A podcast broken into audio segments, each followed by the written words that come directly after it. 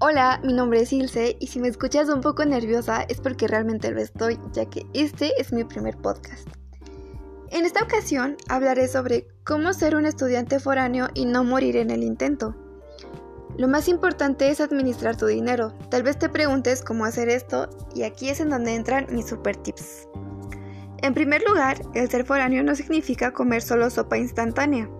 Realmente puedes comer bien si compras tu comida por semana. Por ejemplo, Puedes comprar jitomate, cebolla, carne, cosas que puedas guardar y te sirvan para comer más de una vez. Evita comprar comida preparada ya que solo te servirá para un momento. Por ejemplo, si haces una sopa, tal vez hagas de más para comer al día siguiente. Sin en cambio, si compras una hamburguesa, solo te servirá para comer en ese momento. el segundo tip es, si vives cerca de la escuela, ¿para qué tomar un bus? Puedes llegar caminando. Esto te ayuda no solo a tu economía, sino también a que te ejercites un poco. Y también tiene un plus, ya que te ayuda a olvidarte un poco de tus responsabilidades de foráneo.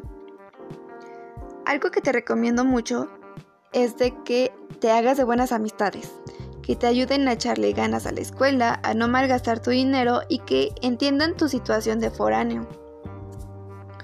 También recuerda el motivo por el cual eres foráneo. No descuides tus calificaciones, existen las becas y estas te ayudarán mucho como un respaldo económico. Por ejemplo, gracias a estas, las fiestas no van a ser imposibles. El visitar a tus padres más seguido no será como algo muy lejano. Y eh, también estarás preparado para cualquier emergencia.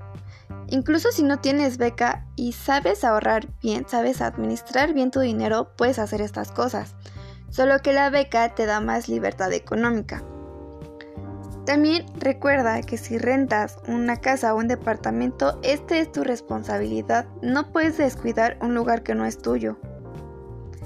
Estos tips yo los utilicé cuando yo era foránea. Actualmente no lo soy. Yo fui foránea en el estado de Tamaulipas y siento que estos consejos que doy me sirvieron bastante a mí, era lo que yo hacía al ser foránea.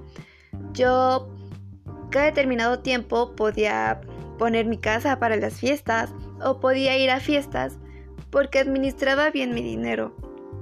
Realmente el saber administrar tu dinero, el hacer compras responsables, es algo fundamental si eres foráneo. Tampoco te quieres quedar sin dinero y ya no puedas comer, ya no puedas salir y te sientas todo preocupado porque tal vez te pidan algún material extra en la escuela y no lo puedas comprar. Y bueno, sin más que agregar, me despido esperando que este podcast haya sido de tu agrado. Hasta luego.